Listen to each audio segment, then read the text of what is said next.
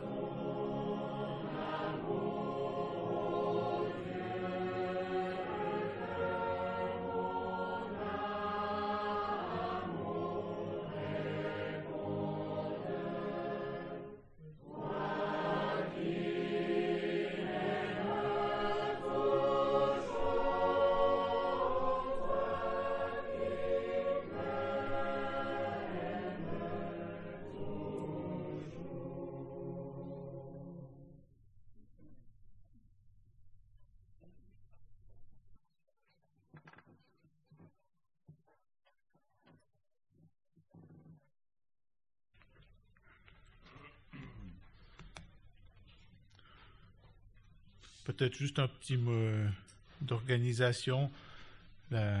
Les autres années, nous avions prévu des, tranches à étudier. Et cette année, on n'a pas fait un découpage de, ce livre pour euh, dire telle réunion, fait tel verset. Mais l'idée est que nous arrivions au bout de ce livre pendant les sept réunions, si le Seigneur nous les accorde, les sept réunions de cette saison, juste pour que chacun ait conscience de cela lorsqu'on lorsqu'on parle de, ce sujet. Donc le livre de Malachie, euh, chacun l'a vu, c'est le dernier de l'Ancien Testament. C'est le dans le livre des petits prophètes, c'est le douzième, le dernier. Et historiquement, eh bien, il se situe, on va dire, contemporain de Néhémie, peut-être après, peut-être en même temps. Mais en fait, plusieurs euh, éléments qui, qui, sont relevés dans ce livre de la Malachie correspondent assez bien à ce qu'on trouve dans Néhémie 13, dernier chapitre de Néhémie. voilà. Ce, ce, livre de Néhémie donc, euh, se situe environ vers 400 à 450 ans avant la, la venue du Seigneur. C'est le dernier, voilà, on dit que c'est le dernier message de Dieu au peuple. Et après, il y a un silence de 400 ans. Est-ce qu'il y a eu un silence? On ne le sait pas vraiment. Probablement que Dieu a parlé au peuple, peut-être d'autres manières, mais voilà, cela n'est pas consigné dans la parole. Donc le, contexte de ce livre, donc il faut qu'on revienne à Néhémie. Avant Néhémie, il y a Esdras, et puis avant Esdras, il y a les rois. Donc le royaume a été, royaume d'Israël a été terminé. Après le royaume de Juda, il y a eu la captivité à Babylone. Et puis après, il y a eu un retour, plusieurs retours partiels sous Esdras, Néhémie. Sous Esdras, on a reconstruit le temple. Sous Néhémie, on a reconstruit la ville. Et voilà, on se situe à peu près à ce moment-là où il y a peut-être, dans Néhémie 7, je crois qu'il est, il est donné le chiffre de 42 000 personnes qui constituaient le peuple, peut-être un peu plus. Il y avait donc un petit peuple là, autour de Jérusalem, et qui avait repris le service de Dieu dans le temple reconstruit. Un temple qui n'avait pas la splendeur d'antan, mais il semble que tout était remis, voilà, tout était, je vais dire, apparemment rentré dans l'ordre. Il y avait des sacrifices, il y avait des lévites, des sacrificateurs. Extérieurement, cela se passait correctement. Et c'est à ce, ces quelques-uns qui sont, qui sont de retour, qui sont là autour de Jérusalem que, que Malachie adresse ce message, ce message de la part de l'Éternel. Bien sûr qu'une grande partie du peuple était restée dispersée, mais une petite partie était là rentrée et il y avait le service de Dieu. Voilà, ce que je voulais rappeler, c'est aussi que faut bien, on doit bien remarquer qu'il y a quelque chose qui n'apparaît plus ici, c'est l'idolâtrie qui, était présente avant la déportation. Et ça, c'est quelque chose de positif, on va dire. Donc il y avait là une, une apparente euh, marche correcte du peuple et du service de Dieu au temple. Mais alors, lorsqu'on regarde le caractère de ce livre, on est très surpris. En fait, je trouve que le caractère de ce livre ressort particulièrement par les huit questions que, qui sont posées par le peuple, et c'est Dieu, c'est Malachi qui dit, vous dites, on peut juste voir ces huit questions, on les reverra euh, ultérieurement. Au verset 2, c'est En quoi nous as-tu aimés? Au verset 6, En quoi, vous dites, en quoi avons-nous méprisé ton nom? Et au verset 7, En quoi t'avons-nous profané? Ensuite, on va au chapitre 2, au verset 14, Pourquoi? Et vous dites, Pourquoi? Et au verset 17, Et vous dites, En quoi l'avons-nous fatigué? Et au, chapitre 3, verset 7 à la fin, et vous dites, En quoi retournerons-nous? Et au verset 8, et vous dites, En quoi te frustrons-nous? Et au verset 13, chapitre 3, et vous dites, Qu'avons-nous dit contre toi? Enfin, ces huit questions montrent une certaine euh, effronterie, insolence du peuple à l'égard de Dieu. C'est assez très surprenant de, lire cela alors qu'on voit un peuple qui apparemment suit le service de Dieu d'une manière correcte là au temple. Et je pense que ce, livre de Malachie montre bien cette, insolence du peuple, cette suffisance. Et cela est très frappant. Il est encore plusieurs fois dit à d'autres, passages encore quelque chose qui renforce cet aspect quand, il est dit vous dites. Vous voyez par exemple au verset 7, premier chapitre, verset 7, et vous dites, comme pour, pour montrer, mais vous osez dire des choses comme ça. Voilà l'état de ce peuple, apparemment correct, mais il y a quelque chose qui ne joue pas avec ces, avec ces, avec ces questions. Alors bien sûr, on peut essayer de comprendre qu'est-ce qu'il y avait qui jouait pas avec ce peuple, on va le voir. Mais je pense que ce qui est important, c'est de, de demander au Seigneur de nous éclairer, mais pour nous. Qu'est-ce que, ce, qu'est-ce que cette prophétie, ce, ce, petit livre de Malachie a à nous dire? Alors, historiquement, on peut aussi dire que nous sommes à la fin d'une dispensation. Le Seigneur va bientôt venir, peut-être tout à l'heure. Et ici, nous sommes à la fin de la dispensation de, de, la loi, on va dire comme ça. Et Dieu donne encore ce message. Et aujourd'hui, le Seigneur Jésus, veut, Dieu veut nous parler aussi aujourd'hui que nous sommes à la, à la fin du temps de la grâce. On voit, on voit autour de nous, on voit que les choses nous montrent que le Seigneur va bientôt venir. Et il veut nous parler. Il veut nous parler.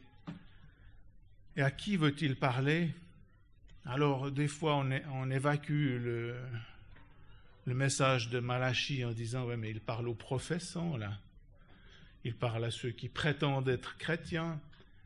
Mais en fait, si on réfléchit bien, le contexte, c'est qu'il il parle à un petit, un petit nombre qui se trouve à Jérusalem et qui, qui suit le service divin.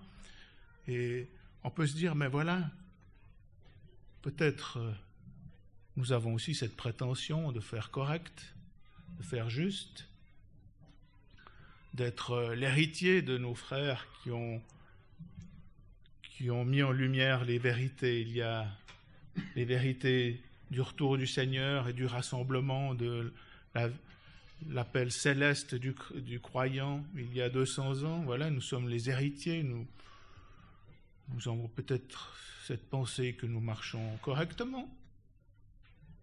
Mais qu'est-ce qu'il se passe dans nos cœurs? Et par ces questions euh, qu'on trouve dans Malachie, le Seigneur veut, Dieu veut aussi s'adresser à chacun de nos cœurs. Est-ce que on met la bonne priorité? Est-ce qu'on n'est pas comme ceux de l'Odyssée qui disent, parce que c'est un peu parallèle, l'Odyssée d'Apocalypse 3, je suis riche, je n'ai besoin de rien. Quelle, suffisance. Et là, on, on a l'impression que le peuple veut, se dit, mais tout va bien, j'ai besoin de rien. Et ces questions, ce, livre ainsi nous parle, il nous parle à chacun de nous. Si nous pensons avoir une, marche correcte comme ce peuple, eh bien, qu'est-ce qui se passe dans notre cœur? Est-ce que le Seigneur Jésus a la bonne place? Est-ce qu'il a la première place? Et ainsi, dans ce livre, le début du chapitre 1 jusqu'au verset 5 est une sorte d'introduction. Et après, depuis le verset 6 jusqu'au verset 10 du chapitre 2, le, euh, Malachie parle particulièrement aux sacrificateurs et aux lévites. Et puis, euh, depuis le verset 11 du chapitre 2 jusqu'au verset 15 du chapitre 3, le, le, le, prophète parle à tout le peuple, au résidu qui est là à Jérusalem.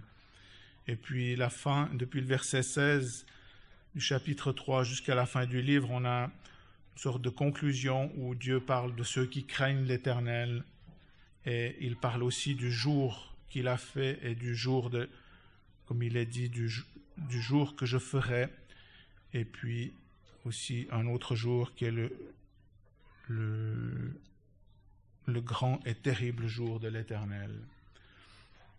Voilà, que, le Seigneur nous aide, bien sûr, à comprendre, à, à, rechercher ce que Dieu voulait dire au peuple, mais plutôt ce qui est plus important, ce qu'il veut nous dire à nous par ce, par ce petit livre, à nous qui, qui avons besoin d'être réveillés dans nos cœurs pour mettre aussi le Seigneur Jésus à la juste place dans nos priorités. Dieu donc parle encore une fois à son peuple. Et euh, particulièrement, comme nous avons entendu, à ceux qui se trouvaient au bon endroit, c'est-à-dire à Jérusalem. Le contexte du chapitre 1 à partir de verset 6 nous le montre. Il y avait le service au temple, à l'autel, qui est appelé la table de l'Éternel, se faisait. Et euh, comme nous avons entendu, on peut être au bon endroit, mais dans un mauvais état moral et spirituel. Et c'est ça le grand point de, de ce prophète. Quelque chose que nous réclamons pour nous aussi d'être au bon endroit, là où le Seigneur a promis sa présence. Et cela est aucune garantie d'être dans un bon état. N'oublions pas cela. Aucune garantie d'être dans un bon état. Et c'est ça le problème parfois aussi avec nous. Tout est bien, n'est-ce pas? On est au bon endroit. Et le Seigneur voit les cœurs. Et l'état de cœur de son peuple, du résidu, se manifeste clairement par ces questions insolentes qui sont posées. Si je peux juste compléter, euh, Alexandre a parlé de huit questions parce que un de nos frères parle de huit. En réalité, il y a dix questions, mais c'est pas grave, c'est un détail. Je mentionne juste les deux questions que, qui n'étaient pas mentionnées. Il y a encore la question à la fin du chapitre 2, la dernière phrase, où est le Dieu de jugement? Et encore la question au chapitre 3, verset 14, quel profit y a-t-il à ce que nous fassions l'acquis de la charge qui nous a confiée et que nous marchions dans le deuil devant l'Éternel des armées?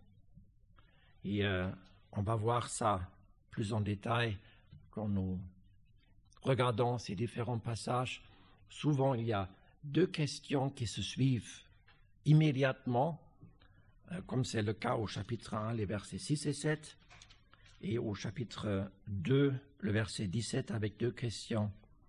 Le chapitre 3, versets 7 et 8, deux questions qui se suivent, et de nouveau, versets 13 et 14, deux questions qui se suivent. Mais juste pour compléter cela, on a ces questions insolentes que le peuple pose. Et cela comme réponse à ce que Dieu dit par son prophète. Donc ce livre, dans sa forme littéraire, est un dialogue, on peut dire, entre Dieu par son messager et son peuple. Une déclaration de Dieu, tout de suite mis en question. Et Dieu, dans sa grâce, par son prophète, explique et donne une réponse détaillée et explique pourquoi et pourquoi ils ont tort avec leurs questions insolentes. Et ça, c'est remarquable en soi, comme Dieu, dans sa condescendance, s'adresse à son peuple dans un tel état moral qui n'est pas bon. Mais j'aimerais aussi ajouter, pour pas rester sur cette note négative, nous voyons également qu'il y a ceux qui craignent le nom de l'Éternel. Et euh, il faut aller jusqu'au chapitre 3, être patient, n'est-ce pas, pour les voir, les discerner. Mais chapitre 3, verset 16, nous les trouvons clairement ce qui les caractérise. Des versets bien encourageants. Donc, on voit aussi dans un temps de déclin où euh, on voit les choses vont mal, Dieu a ceux qui sont fidèles. Comme nous avons dans le livre d'Apocalypse qu'Alexandre a mentionné, les lettres aux sept assemblées, les vainqueurs, ceux qui vaincrent. Et c'est très beau. Et le Seigneur désire de parler à nos cœurs afin que nous soyons parmi ceux qui vaincrent. Dernière courte pensée. Malachi. Son nom veut dire mon messager. Et c'est intéressant parce que c'est tout que nous savons de lui. Son nom. On n'a aucun autre détail de sa parenté, rien. Et comme Alexandre a dit, oui, on sait, on peut déduire du chapitre 1 que c'était vraiment, et la suite aussi, le temps de Néhémie, quand il a vécu, quand il a apporté son message, peut-être entre les deux visites que Néhémie a fait à Jérusalem, parce qu'il a, y a une interruption au chapitre 13 de son livre, nous le voyons, ou peu après. Il a donné son message. Et si nous pensons à la signification de son nom, et il y a même la version des Septante qui le traduit comme ça, qui, qui dit au verset 1, l'oracle de la parole de l'Éternel à Israël par son messager. Dans ce sens-là, on peut même dire, il reste complètement inconnu. Supposons qu'il est quand même, il ce nom Malachi, mais ce n'est pas la personne qui est importante. Il apparaît sur la scène, il délivre son message, il part de nouveau. C'est tout. Le message qui est important, qui compte. Et le message doit toucher le cœur.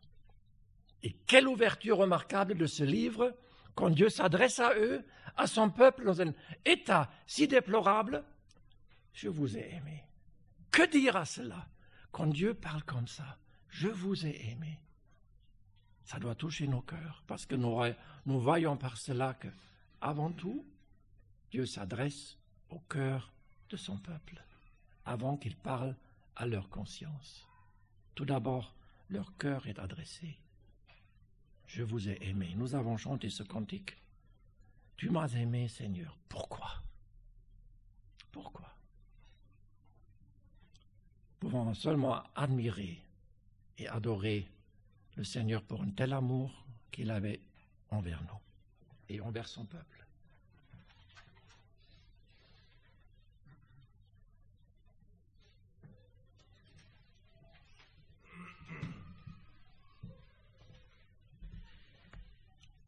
C'est magnifique de voir la première parole de l'Éternel, Je vous ai aimé, dit l'Éternel. Reprendre ce qui été dit, c'est le cœur qui doit être touché en premier.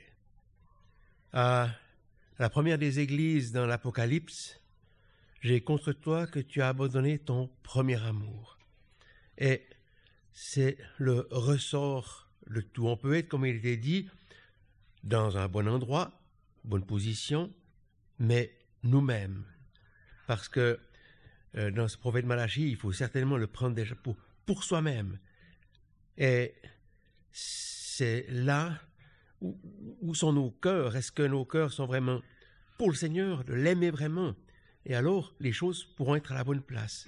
Mais si nous faisons parce qu'il faut le faire, parce que euh, c'est comme ça que la parole nous dit, uniquement euh, d'une manière bah, peut-être certainement très orthodoxe, mais eh bien les autres, les autres euh, reproches peuvent nous toucher. Mais si c'est vraiment le cœur qui est engagé, et Dieu, l'Éternel, commence par ça, par toucher le cœur.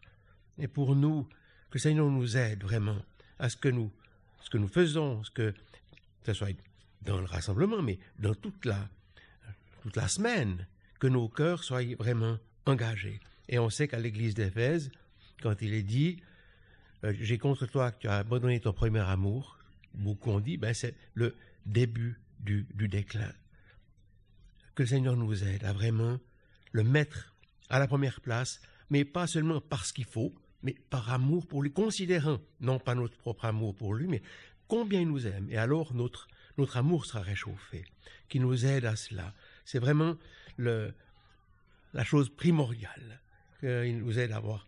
Je vous ai aimé, que ce soit vraiment ça qui nous touche, et combien il a démontré encore à nous d'autant plus que nous connaissons le don qu'il nous a fait dans la personne du Seigneur Jésus.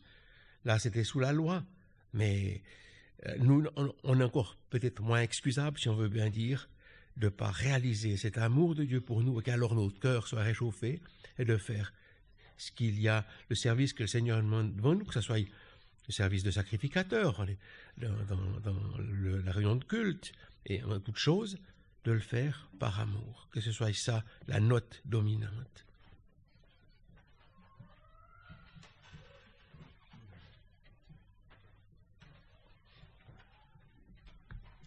Permettez que je revienne un petit peu en arrière sur le, contexte aussi. Donc c'est le dernier message de l'Éternel à son peuple, Israël. Ensuite, on a dit que c'était un temps de silence, le silence de plus de 400 ans. Silence euh, pour nous, bien sûr, mais nous nous rappelons que dans nos anciennes Bibles, nous avions toute une série de livres entre Malachie et Matthieu. Il y a par exemple le livre des Maccabées, d'autres, mais qui ne sont pas reconnus par les théologiens juifs et que nous, ne reconnaissons pas comme étant euh, paroles inspirées de Dieu. Par contre, dans le premier livre des Malachie, de, des, Maccabées, on peut retirer beaucoup d'enseignements euh, historiques de ce temps-là. Un temps de détresse qui continue, celui de Malachie.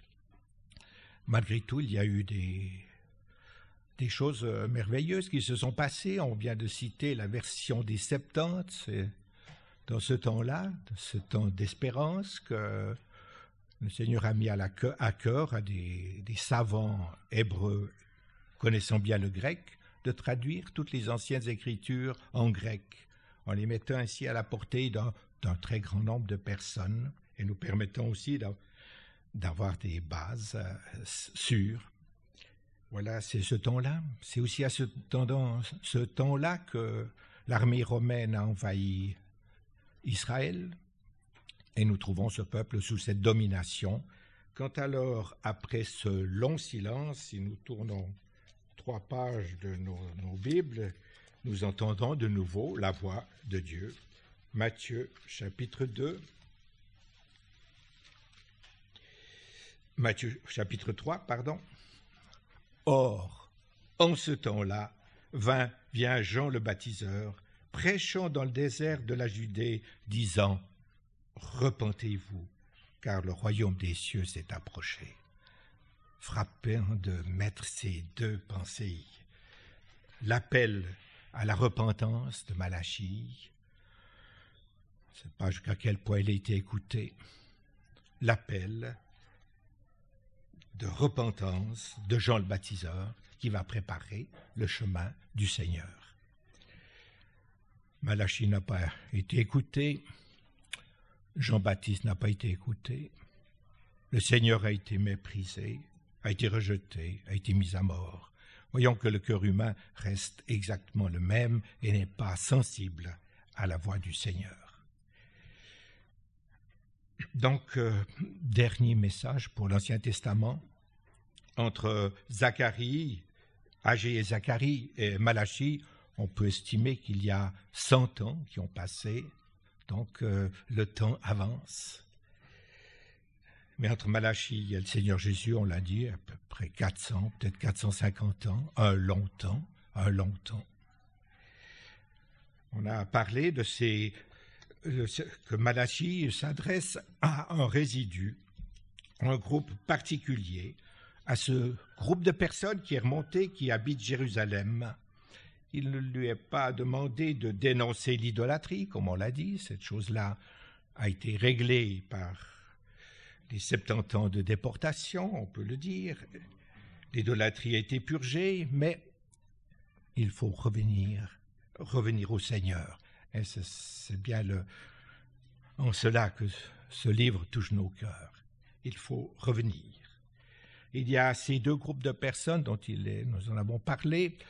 La majorité des Juifs est dispersée dans toutes les tribus du peuple euh, l'Empire médo-perse à cette époque-là, dans l'Empire grec, dans l'Empire romain. La, grande majorité est là. Ces gens-là, comme on l'a dit tout à l'heure, sont sur une, euh, dans une mauvaise euh, position.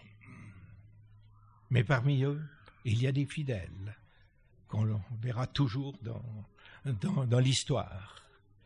Ce petit groupe de personnes qui est à Jérusalem, 50 000, 60 000, je ne sais pas combien, est dans une bonne position, bien de le dire. Ils sont à l'endroit que Dieu le veut, mais voilà, tout est en ordre, position est en ordre, rituel euh, des sacrifices, tout cela en ordre, mais un cœur qui n'est pas en ordre.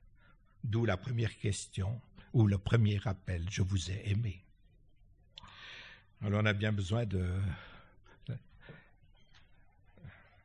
la, que le Seigneur nous guide pour que cette, euh, cette série de réunions soit utile pour nous. Est-ce que nous sommes un peu dans la même condition que ce peuple Où sont la majorité des croyants, des enfants de Dieu, réunis autour du Seigneur Jésus dans la bonne position que nous connaissons ou bien dispersés partout? Est-ce qu'il y a des fidèles? Les fidèles qui étaient dispersés de ce temps-là, on peut rappeler Daniel, bien sûr, on peut appeler Mardoché, Esther, on peut rappeler d'abord Zorobabel, euh, Esdras, Néhémie, qui après sont sortis de la mauvaise position pour aller rejoindre le résidu fidèle, la bonne position. Donc, le Seigneur a ses témoins. Aujourd'hui, il a ses témoins dans tous ces groupements, ces milieux. Et puis, Aujourd'hui, nous estimons que nous avons une place spéciale dans le cœur de Dieu, puisque nous nous réunissons au nom du Seigneur Jésus et autour de lui. Alors la question vient immédiatement. Quel est notre cœur? Est-ce que nous sommes seulement dans la bonne position? Ou bien si c'est notre cœur qui nous a amenés dans un tel endroit et qui nous fait rester dans un tel endroit? Que ce, cette méditation soit pour cet encouragement-là nous faire aimer l'endroit où le Seigneur a promis sa présence et nous faire rester dans cet endroit-là.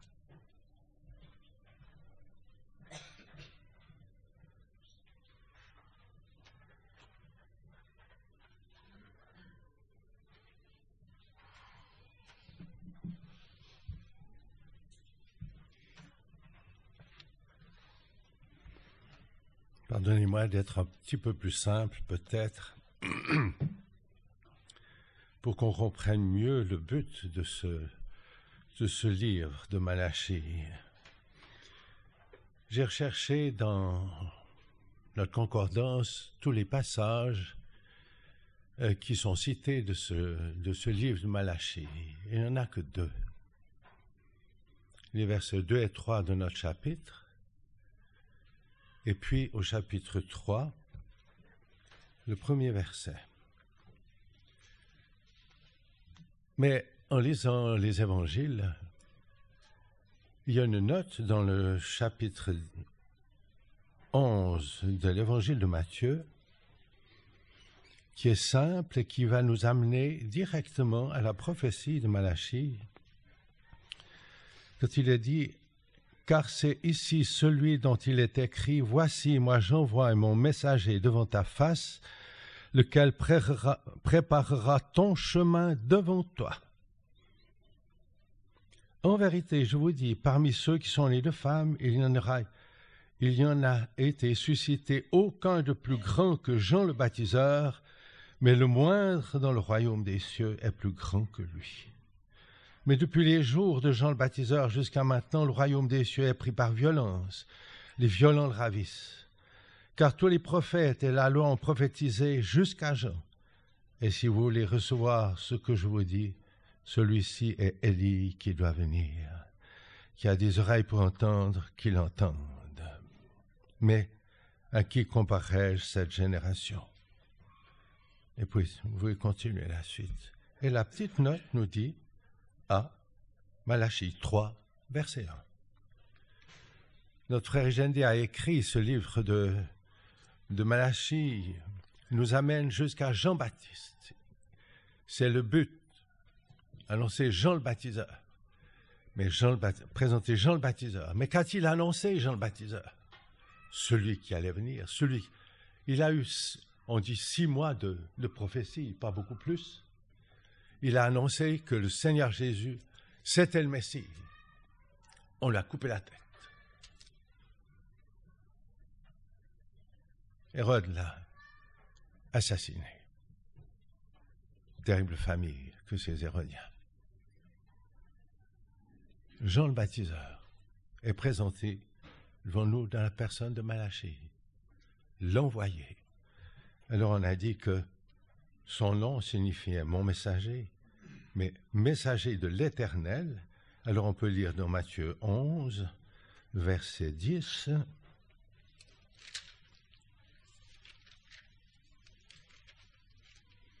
Matthieu 11, verset 10. Car, car c'est ici celui dont il est écrit, Voici, moi j'envoie mon messager devant ta face, lequel préparera ton chemin devant toi. C'est clair. C'est, c'est Malachie qui est pressé devant nous.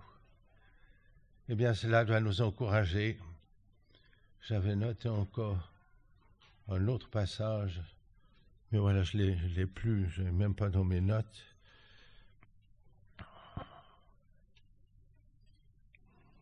Chapitre 1, chapitre 3.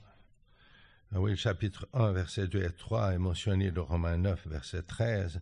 C'est la suite. J'ai aimé Jacob, j'ai haï Isaü. pour montrer la grâce divine, la, la grâce divine de Dieu envers ce peuple qui, qui les a eu à rejeter son droit d'aînesse. Il a aimé Jacob. Et voilà, il a aimé ce peuple qui nous caractérise tous d'une manière. Aujourd'hui spécialement, la chrétienté, on n'est pas, on est encore pire que le peuple d'Israël parce qu'il nous a été donné toute grâce, mais toute grâce.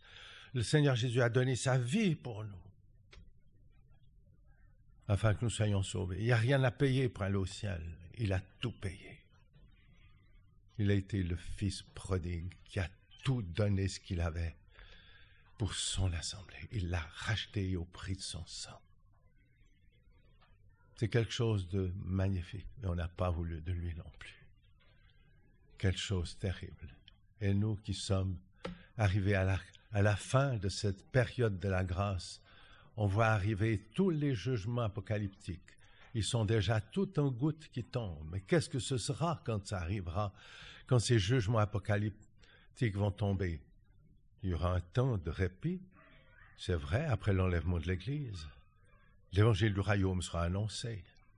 Mais alors il ne restera plus que ce résidu fidèle, qui aujourd'hui a été reconnu au temps où le Seigneur était là, dans, dans ce chapitre 4 de Malachie, n'est-ce pas? Ils ont parlé l'un à l'autre.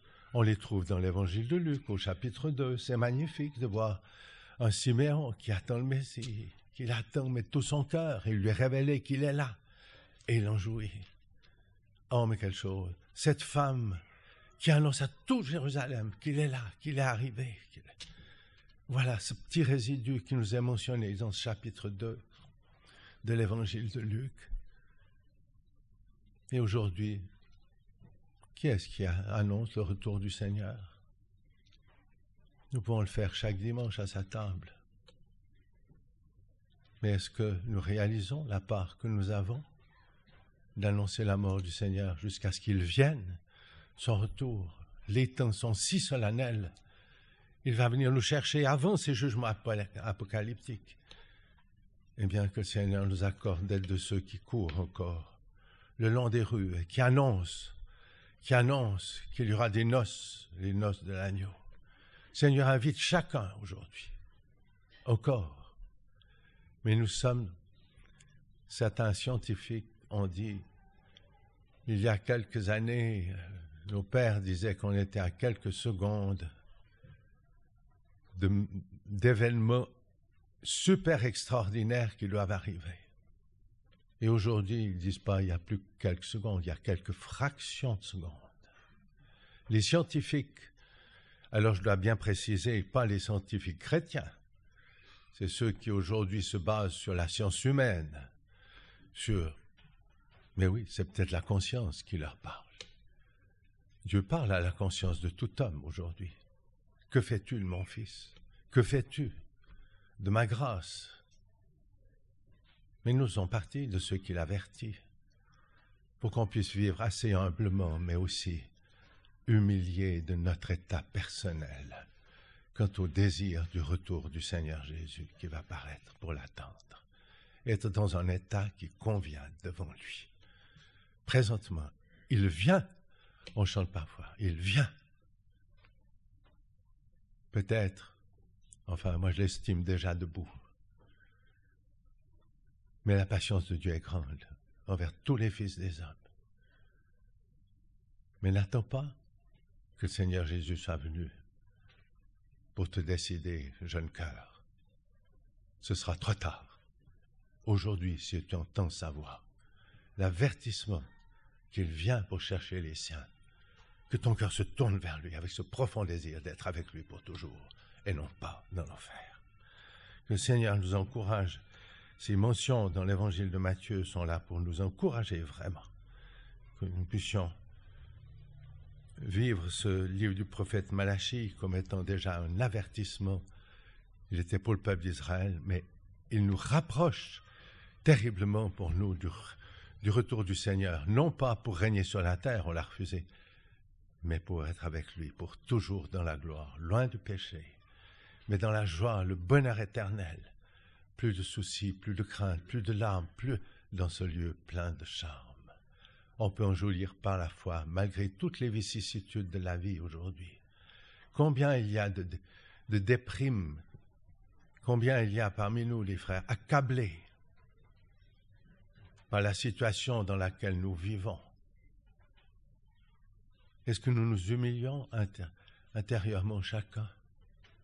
Est-ce que nos cœurs sont dans l'état de, vraiment de l'attente de ce résidu d'Israël qui attendait le Seigneur est-ce que nous sommes dans cet état Que le Seigneur nous encourage à réaliser un peu mieux la grâce qui nous est faite, mais la position qui nous est déjà acquise? Nous avons des promesses certaines. Elles sont là, nous sommes un avec Christ. Nous le célébrons dans la scène. Nous avons communion avec lui. Mais où est notre communion quand nous célébrons la scène? Est-ce réellement avec Christ? Est-ce que ce terme de communion, elle est réalisée? Communion avec le corps de Christ, celui dans lequel il a souffert, avec sa personne, mais aussi cette communion entre nous tous. Quelle est-elle?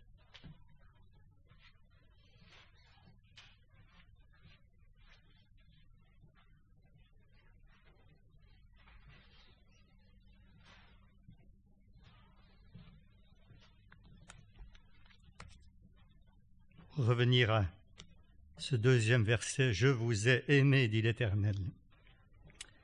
Prendre un ou deux passages où on voit cet amour de l'Éternel pour son peuple, déjà en Jérémie 31.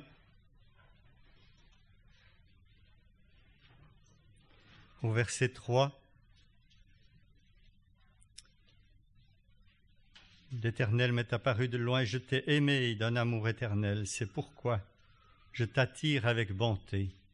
On voit ce cœur de l'Éternel pour son peuple. Il y a aussi ce passage de d'Ésaïe 49 où au verset 14, Mession a dit l'Éternel, excusez-moi, Ésaïe 49 verset 14. Mession a dit, l'Éternel m'a abandonné et le Seigneur m'a oublié. Une femme oubliera-t-elle son nourrisson pour ne pas avoir compassion du fruit de son ventre? Même celles-là oublieront, mais moi, je ne t'oublierai pas. Voici, je t'ai gravé sur les paumes de, mes mains. Et c'est bien une expression, un verset qui nous parle de l'amour du Seigneur Jésus, qui a aimé les siens et les a aimés jusqu'à la fin, Jean 1, et qui a eu ses mains percées. Et quand euh, ce peuple peut dire, ce peuple peut dire, en quoi nous as-tu aimés?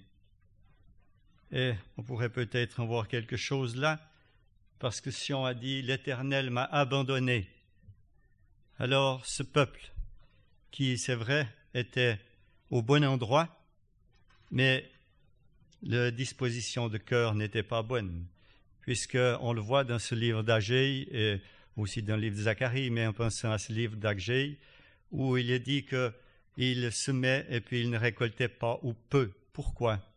Parce que l'Éternel voulait parler à son peuple par des différentes épreuves qu'il a permis pour lui, pour qu'il revienne. S'il a permis ces choses, c'était pour qu'il revienne. Et là, on voit, si on dit l'Éternel m'a abandonné, mais non. Même dans ce prophète Agé, on ne veut pas revenir, mais chacun pourra le lire, et on connaît ces passages. C'était bien pour ramener le cœur du peuple à l'Éternel que l'Éternel permettait ces choses. Mais l'amour de Dieu ne, dépend pas de ce que nous sommes. Et je lirai juste verset de Deutéronome, Deutéronome au, au chapitre 7 et au verset 7. Ce n'est pas parce que vous étiez plus nombreux que tous les peuples que l'Éternel s'est attaché à vous et vous a choisi, car vous êtes le plus petit de, tous les peuples, mais parce que l'Éternel vous a aimé. Un amour inconditionnel qui ne dépend pas de nous, pas de ce que nous sommes, parce qu'on l'a rappelé, eh, nous sommes aujourd'hui à la fin d'une dispensation et nous avons à réaliser notre faiblesse, notre grande faiblesse et nos manquements aussi. Mais quelle grâce de savoir que cela n'altère pas l'amour de Dieu qui demeure à toujours, qui demeure pour ceux qui l'aiment. Et alors, en pensant à ce passage d'Apocalypse aussi que j'avais devant moi, euh, cette assemblée d'Éphèse qui avait abandonné son premier amour, et cela a conduit à la Odyssée. C'est là où cela conduit. Si on abandonne ce premier amour, cet élan de cœur vers le Seigneur, eh bien, le Seigneur va perdre cette place, comme on l'a rappelé, il désire avoir cette première place. Si on ne réalise pas cet amour pour le Seigneur, en réalisant tout ce qu'il a accompli pour nous, eh bien, le, le Seigneur va pâlir dans nos cœurs et il va perdre cette place qu'il désire avoir pour notre bénédiction.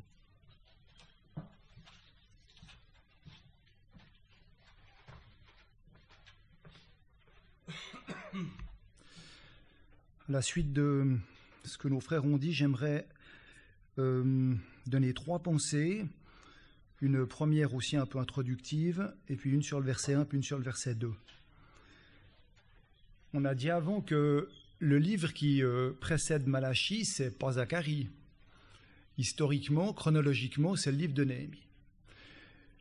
Et dans ce livre de Néhémie, on a un tableau magnifique d'un peuple dans un excellent état, tous sont là réunis, groupés, les femmes, les hommes, les enfants qui sont en âge de comprendre, et ils sont là pendant euh, six heures de temps à écouter la parole de l'Éternel, acquiesçant par un double Amen à la bénédiction d'Esdras et se prosternant devant l'Éternel. Quel magnifique tableau d'un peuple dans un bon état. Et ici, dans le livre de Malachie, on a le même peuple, on est au même endroit. Et quel tableau Six questions, huit ou dix, on a dit, marquées par euh, l'insolence, par le mépris, par l'aveuglement spirituel. Combien de temps ont ces deux tableaux? C'est extrêmement solennel de, de considérer ça. 25 ans, une génération. Voilà à la vitesse avec laquelle on peut passer de l'état de Néhémie 8 à l'état qu'elle a décrit dans Malachie. L'abondance n'est pas pour toujours, dit le livre des Proverbes. Une couronne dure-t-elle de génération en génération?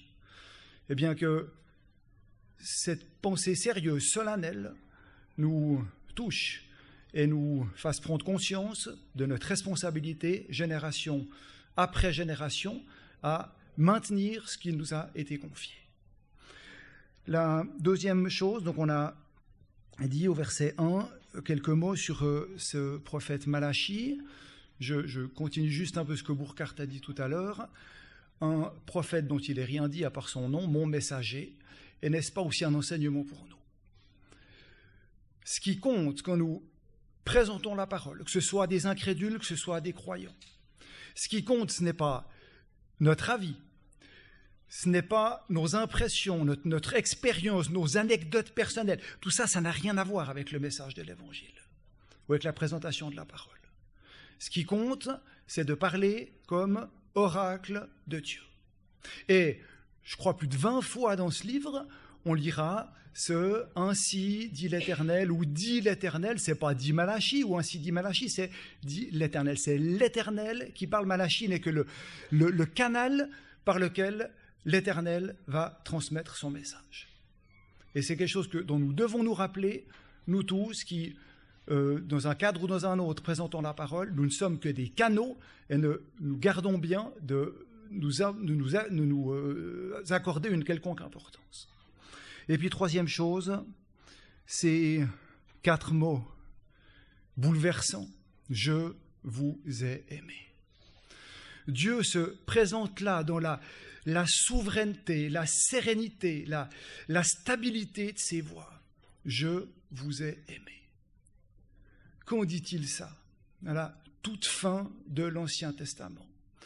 Après mille ans d'histoire du peuple, où ce peuple a constamment prouvé son incapacité à faire quoi que ce soit pour la gloire de Dieu, l'a déshonoré de tant et tant de manières, eh bien, la fin de son histoire, la fin de cette partie, en tout cas de son histoire, voilà l'Éternel qui dit Je vous ai aimé. Quelque chose qui, qui touche nos cœurs. Et pour nous, on l'a dit aussi avant, beaucoup plus privilégié que ce peuple. Le Seigneur est venu, l'amour de Dieu a été démontré de manière encore beaucoup plus complète par le don de son Fils. Et pour nous, que d'ingratitude, que d'imperméabilité par rapport à cet amour. Mais la parole de Dieu demeure, je vous ai aimé. Tu m'aimeras toujours, on a chanté aussi tout à l'heure. M. Derby écrit quelque part que Dieu nous ait aimés quand nous étions morts de nos fautes et de nos péchés. C'est quelque chose d'insondable. Qui peut sonder ça Mais que Dieu nous ait aimés en sachant très bien ce que nous serions comme chrétiens n'est-ce pas aussi une preuve merveilleuse de l'amour de Dieu pour chacun de nous, cet amour qui nous supporte malgré ce que nous sommes.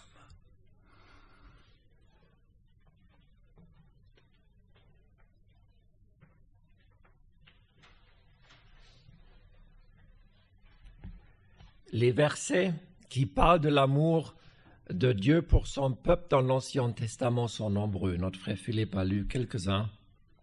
J'ajoute juste encore un dans le prophète Osée, vers chapitre 11, le verset 4.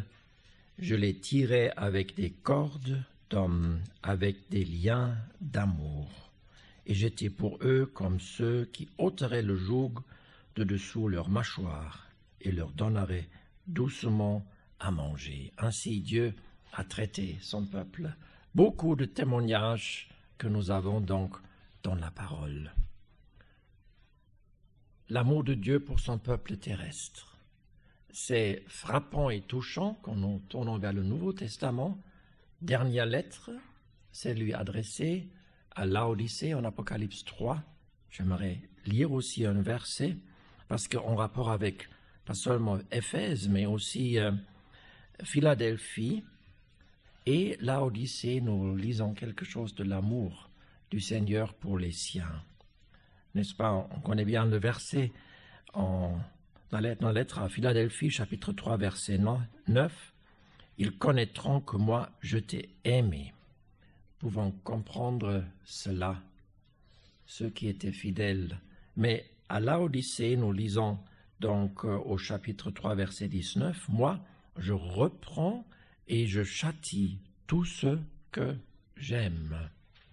Et j'aimerais rejoindre aussi cette pensée que Philippe a déjà mentionnée. Même la discipline de Dieu à l'égard de son peuple était une preuve de son amour. Nous lisons en rapport avec la discipline dans l'Épître aux Hébreux au chapitre 12 euh, ce verset 5, citation de Proverbe 3. Mon fils, ne méprise pas la discipline du Seigneur et ne perd pas courage quand tu es repris par lui, car c'est lui que le Seigneur aime, il le discipline. Et euh, il semble vraiment que la main de Dieu sur son peuple, aussi sur ce résidu en discipline, était une cause pourquoi ils ont mis complètement en question l'amour pour eux, l'amour de Dieu pour eux. Ils n'ont pas compris ce message que Dieu a adressé à eux aussi par la discipline. Donc ils ont en revanche mis en question l'amour de Dieu. Et euh, pourtant Dieu a donné aussi tous ces, prophéties qui vont s'accomplir. Et on a bien dit euh, qu'ils ont mis en question aussi ce que Dieu avait promis à son peuple. Dieu avait parlé d'un temps de bénédiction qui arriverait avec le Messie, et les années passent et passent et passent, et rien change. Et voilà, ils mettent en question l'amour de Dieu et aussi la parole de Dieu. C'est bien solennel. Mais l'amour de Dieu est là. L'amour de Dieu pour son peuple. Et maintenant, donc à partir de la deuxième partie du verset 2, Dieu explique, donne des réponses supplémentaires. Il parle de Jacob et de Ésaü. J'ai aimé Jacob, j'ai haï Ésaü. Il y a plus que cent ans, un croyant a posé la question et a dit à Arno Clemens Gebelein, un conducteur parmi les croyants évangéliques aux États-Unis, j'ai beaucoup de peine avec cette expression de Malachie 1, verset 2, que Dieu dit J'ai haï Ésaü. Comment Dieu peut dire cela? Et le, frère Gebelein a répondu J'ai un plus grand problème que toi. Parce que le verset dit avant J'ai aimé Jacob. Et si nous pensons à cela, que Dieu nous a aimés, comme tu as dit Timothée, quand nous étions encore morts dans nos fautes, dans nos péchés, Dieu nous a aimés, toi et moi. On peut seulement être émerveillé quand nous pensons à l'amour souverain de Dieu. Romains 9, notre frère Gérard a déjà mentionné, donc le verset 2 est cité là en rapport avec la souveraineté de Dieu pour la souligner. Dieu est souverain dans son amour. Et c'est quelque chose, faut admettre, c'est insondable. Et euh, cela est une euh, pensée importante pour comprendre ce que nous dit ce verset 2. Mais euh, faut peut-être, on peut ajouter cela une telle déclaration comme celle que nous avons ici en Malachie 1, verset 2, nous n'avons pas en Genèse 25. C'est pas Genèse 25 qui dit dès le départ, j'ai haï Esaü, j'ai aimé Jacob. Cela nous lisons seulement le dernier livre de l'Ancien Testament, pas le premier livre. Et entre-temps, Ésaü, comme homme, a pleinement manifesté qu'il était profane. Homme profane, nous dit Hébreu 12. Je ne sais pas quel verset, mais vous pouvez le chercher vous-même. Un homme profane qui méprisait de son côté toutes les bénédictions de Dieu. Profane veut dire vraiment marcher dessus, mettre à plat ça n'avait aucune signification pour lui. Le, le droit d'aînesse, il a méprisé. Il voulait la bénédiction, mais le droit d'aînesse, il a complètement méprisé. Un homme profane. Il faut aussi dire, en rapport avec ce que nous dit le verset 2, que Dieu n'a pas seulement en vue une personne, Ésaü, mais un peuple, Édom. Et cela ressort par la suite de ce premier paragraphe. Édom et son comportement qui s'est pleinement manifesté à l'égard du peuple d'Israël. On n'a pas le temps d'ouvrir maintenant nos Bibles en Nombre chapitre 20, qui nous parle de la traversée du désert du peuple, et quand ils sont arrivés vers Édom, ils ont demandé, est-ce qu'on peut traverser ton territoire? Juste traverser. On va ni à droite ni à gauche, on reste sur le chemin du roi. Qu'est-ce que Édom a répondu? Tu ne passeras pas. Tu ne passeras pas. Aucun amour et affection pour son frère. Lisons ça pour nous-mêmes. Nombre 20, versets 14 à 21, je crois. Aussi, et ça j'aimerais lire dans le prophète Abdias. Abdias qui nous parle de cette vision qu'il a eue touchant Édom, premier verset. Et euh, le passage, les versets 11 à 14 surtout, mais je lis seulement dans le verset 12, c'est en rapport avec la main de Dieu en discipline sur son peuple quand il a permis la captivité sous Nebuchadnezzar. Quelle était la réaction de Édom à ce sujet? Verset 12 au milieu, Dieu dit, tu n'aurais pas dû te réjouir au sujet des fils de Judas au jour de leur destruction, et tu n'auras pas dû ouvrir ta bouche toute grande au jour de la détresse. Donc c'était leur réaction. Ah, ça arrive à eux. N'est-ce pas? Donc cette attitude, tu as vu. Et c'est pourquoi la, le jugement de Dieu est tout à fait juste aussi à l'égard de ce peuple d'hommes. Mais il faut bien prendre en considération ces points-là.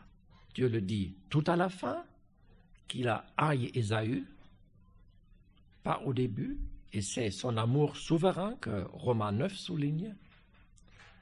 Ils ont été un profane, et Dieu voit tout le peuple derrière, Édom, et voit leur attitude qu'ils ont manifestée au courant de l'histoire.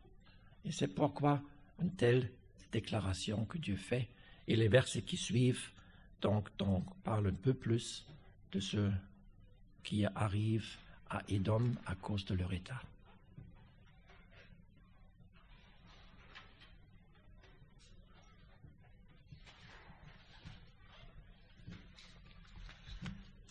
Juste encore un verset pour voir qu'il n'y a pas d'injustice en Dieu.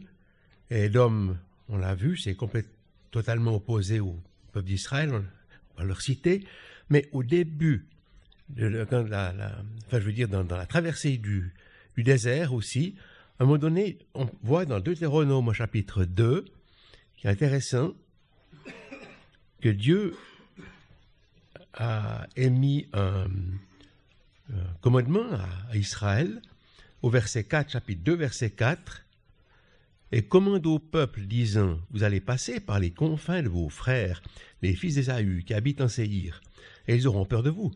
Et soyez bien sur vos gardes.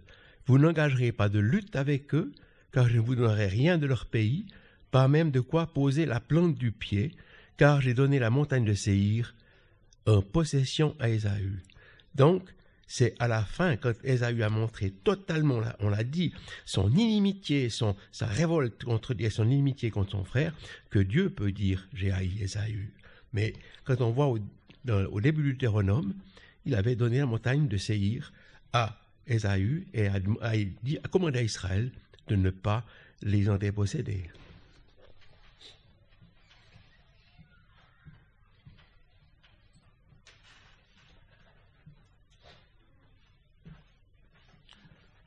Ainsi, dans ces quelques versets du chapitre 1er, l'Éternel fait une comparaison entre la suite de la Judée, Juda, et la suite de Édom, pour montrer à ce peuple combien il avait été privilégié, ceux de Juda, pour avoir été traité d'une telle manière alors que nous avons rappelé tous les défauts de ce petit résidu. Mais comparé avec, euh, avec euh, Ésaü, donc grande bénédiction pour le peuple de, de Juda. On pourrait lire encore un verset au sujet de, de ce que Ésaü avait fait. Psaume 137, par exemple. Au verset 7.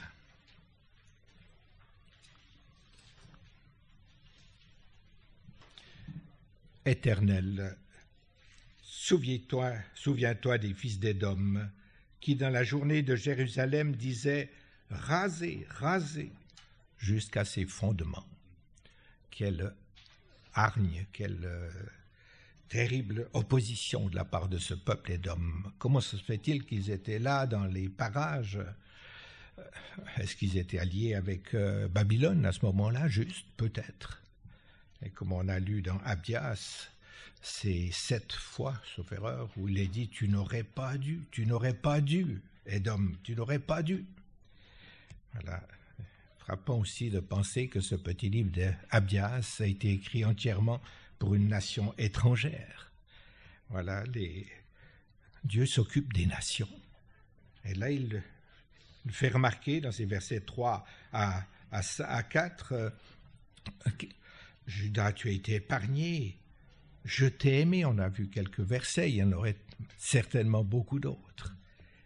Mais Édom qui a désobéi, Édom qui n'a pas apprécié, Édom qui, qui s'est rebellé contre moi, je l'ai détruit. Il peut dire nous sommes détruits et il ne sera pas rebâti. C'est une des peuplades qui n'existe plus. L'Éternel alors sera magnifié par-delà les confins d'Israël. C'est la fin de ce paragraphe, comme pour rappeler que l'Éternel s'occupe de son peuple. Il a de l'intérêt pour ce petit résidu de Jérusalem, mais l'Éternel s'occupe de toute la terre. Et combien nous le savons depuis l'avenue de notre Seigneur Jésus, ou alors cet évangile, cette bonne nouvelle a passé par-dessus la muraille d'Israël et nous a atteint jusqu'à nous, ici en Suisse.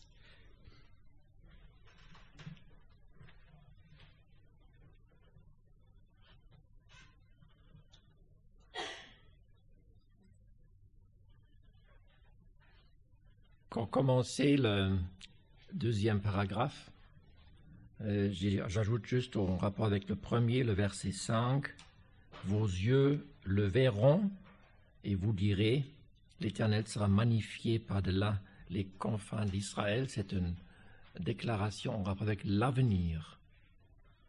Donc un jour, le peuple le réalisera, que l'Éternel sera magnifié au-delà des confins d'Israël, aussi en rapport avec le jugement qu'il va exécuter. Juste euh, pour ajouter cela. Comme euh, on a entendu au début, à partir de verset 6, Dieu s'adresse particulièrement aux sacrificateurs, et c'est un long passage, donc jusqu'au verset 9 du chapitre 2, qui est en deux parties. Tout d'abord le service des sacrificateurs vis-à-vis -vis de l'Éternel, c'est le chapitre 1, et par la suite, chapitre 2, vis-à-vis de leurs frères, où ils avaient également un service à réaliser. Tout d'abord, ce qui était donc le service des sacrificateurs vis-à-vis de l'Éternel. On a la même structure. Donc tout d'abord, c'est Dieu qui parle par son serviteur au verset 6. Un fils honore son père et un serviteur son maître. Si donc je suis père, où est mon honneur? C'est Dieu qui pose cette question par son prophète. Si je suis maître, où est la crainte qui m'est due? Dit l'Éternel des armées, à vous, sacrificateurs, qui méprisez mon nom. Et après, donc, ces deux questions qu'il pose. Et après, donc, la réponse de Dieu, euh, fin du verset 7, il commence. Mais peut-être tout d'abord, ce que Dieu dit au verset 6, Si je suis Père, où est mon honneur? Là, il faut faire attention que le nom ou le mot Père n'a pas la même portée ici que le nom Père a pour nous les croyants du temps de la grâce. Nous pouvons appeler Dieu notre Père, une relation établie par grâce qui, est basée sur l'œuvre du Seigneur Jésus, qui nous a fait connaître le Père quand il est venu ici-bas. Et euh, il n'a pas seulement fait connaître le Père, mais il nous a introduit dans cette relation avec le Père sur la base de son œuvre. Jean 20, verset 17. Va, va vers mes frères et dis-leur, je monte vers mon Père et votre Père. Déclaration merveilleuse que le Seigneur Jésus a fait. Le mot Père, si je suis Père, n'a pas la même portée ici, mais vraiment dans le sens de l'origine. Ça ne va pas au-delà. Donc Dieu, à l'origine de son peuple, c'est la pensée. Peut-être on peut lire un verset dans le prophète Ésaïe, chapitre 63, qui euh, nous montre cela aussi. Ésaïe 63, verset 16. Car tu es notre Père, si Abraham ne nous connaît pas, et si Israël nous ignore, toi, Éternel, tu es notre Père, ton nom est notre Rédempteur de tout temps. C'est intéressant le lien avec Abraham, qui est là, qui est quand même le patriarche, le premier que Dieu avait choisi, et de lui la descendance et le peuple d'Israël. Mais c'est vraiment Père comme origine, euh, qui a ainsi euh, cette place en rapport avec son peuple terrestre. Il est pas seulement père, mais aussi maître, et euh, c'est quelque chose que le peuple avait bien oublié et pas donné l'honneur qui est dû à Dieu, pas seulement comme père, qui les enfants sont appelés de honorer leurs parents, n'est-ce pas? Et euh, cela est dû aussi à Dieu, mais aussi les maîtres. Et euh, nous lisons en Ésaïe de nouveau au chapitre 1, Ésaïe 1, verset 3. Le bœuf, connaît son possesseur et l'âne la crèche de son maître. Israël ne connaît pas, mon peuple n'a point d'intelligence. On reproche que Ésaïe fait déjà à son temps-là, parce que le prophète doit dire, mais même le comportement d'un âne ou un bœuf est meilleur que votre comportement à mon égard. Et à ce temps-là, donc, c'était similaire. Aucun respect pour Dieu et pour son nom. Aussi une expression importante dans ce livre que nous trouvons dix fois. Mon nom, ton nom, son nom, le nom de l'Éternel. C'est vraiment sa personne et l'honneur qui est dû à Dieu qui se manifeste avant tout aussi dans ce que Dieu désirait de son peuple, son adoration. Et de là, de cela, le Seigneur parle par la suite quand il répond dans quelle manière le peuple avait méprisé vraiment Dieu, pas donné l'honneur qui est dû à lui. Et cela lié à la table de l'Éternel à la fin du verset 7. Mais entre cela, donc ils posent ces questions qui montrent de nouveau leur indifférence à l'égard de ce que Dieu avait à dire.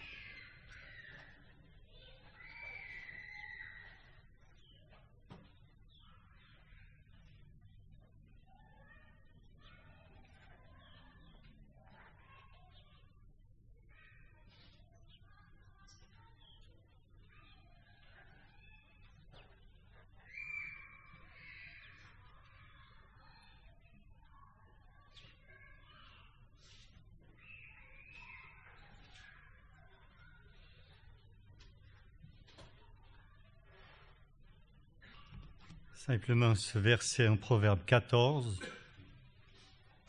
au verset 16. On a dit que ce peuple était méprisant à l'égard de l'Éternel. Et là, il y a un autre terme, c'est arrogant. Proverbe 14, verset 16, le sage craint et se retire du mal, mais le sot est arrogant et a de l'assurance. Le sage craint et se retire du mal. Et nous avons toujours ce, en parlant de la crainte, ce, ce verset 10 du chapitre 9, toujours des Proverbes.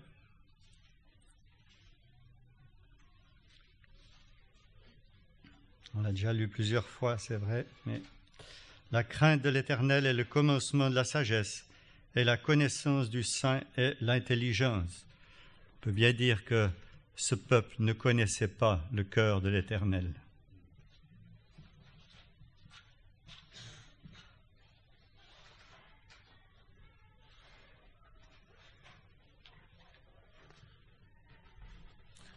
Alors on peut se demander, voilà ici Dieu parle par Malachie au peuple d'Israël et pour nous. Un fils honore son père, un serviteur son maître. Si donc je suis maître, où est mon honneur? Et si je suis maître, où est la crainte qui m'est due? En fait, cela s'adresse aussi à nous. Le Seigneur veut nous dire, euh, voilà, est-ce que je suis vraiment ton Seigneur? Tu dis que je suis ton Sauveur, je suis ton Seigneur, mais est-ce que tu vis ta vie, seulement le dimanche et à la réunion, mais comme, est-ce que tu m'honores comme Seigneur dans ce que tu fais, dans ce que tu penses, dans ce que tu dis dans tes compagnies, dans tes activités, dans tes choix? Honorer le Seigneur dans toute notre vie. Et puis, la crainte qui m'est due, la crainte, c'est le commencement de la sagesse. C'est par là que qu'on peut acquérir la sagesse divine c'est craindre Dieu. La crainte, elle, comporte plusieurs composantes. C'est d'abord, c'est d'abord euh, réaliser que nous avons affaire à quelqu'un qui est au-dessus de nous, qui est plus grand et que nous avons à craindre parce que parce qu'en fait d'abord étant des pécheurs perdus, nous méritons la colère divine, c'est voilà cette crainte, nous pouvons la laisser lorsque nous, nous avons compris que le Seigneur Jésus est mort pour nous. Mais la crainte, c'est c'est aussi vouloir le servir, faire ce qu'il nous demande, parce que voilà, il est il est notre maître et il nous demande des choses dans sa parole, il nous demande de vivre pour, pour lui, le Seigneur, et craindre, c'est, voilà, écouter ce qu'il nous dit. On a vu, on a vu Ésaü et Dom qui a, qui a été discipliné, nous sommes détruits, mais nous rebâtirons. Ils n'ont pas écouté, ils avaient eu la discipline, mais ils n'ont pas voulu écouter cette discipline. Et que le Seigneur nous aide ainsi à appliquer dans notre vie ces, questions un fils honore son père, et puis la crainte qui est due à Dieu. La crainte, c'est-à-dire, ça, comprend aussi l'obéissance, comme je l'ai dit, le service, la, la pensée que c'est une personne au-dessus de nous qui veut ainsi avoir euh, la première place dans notre vie.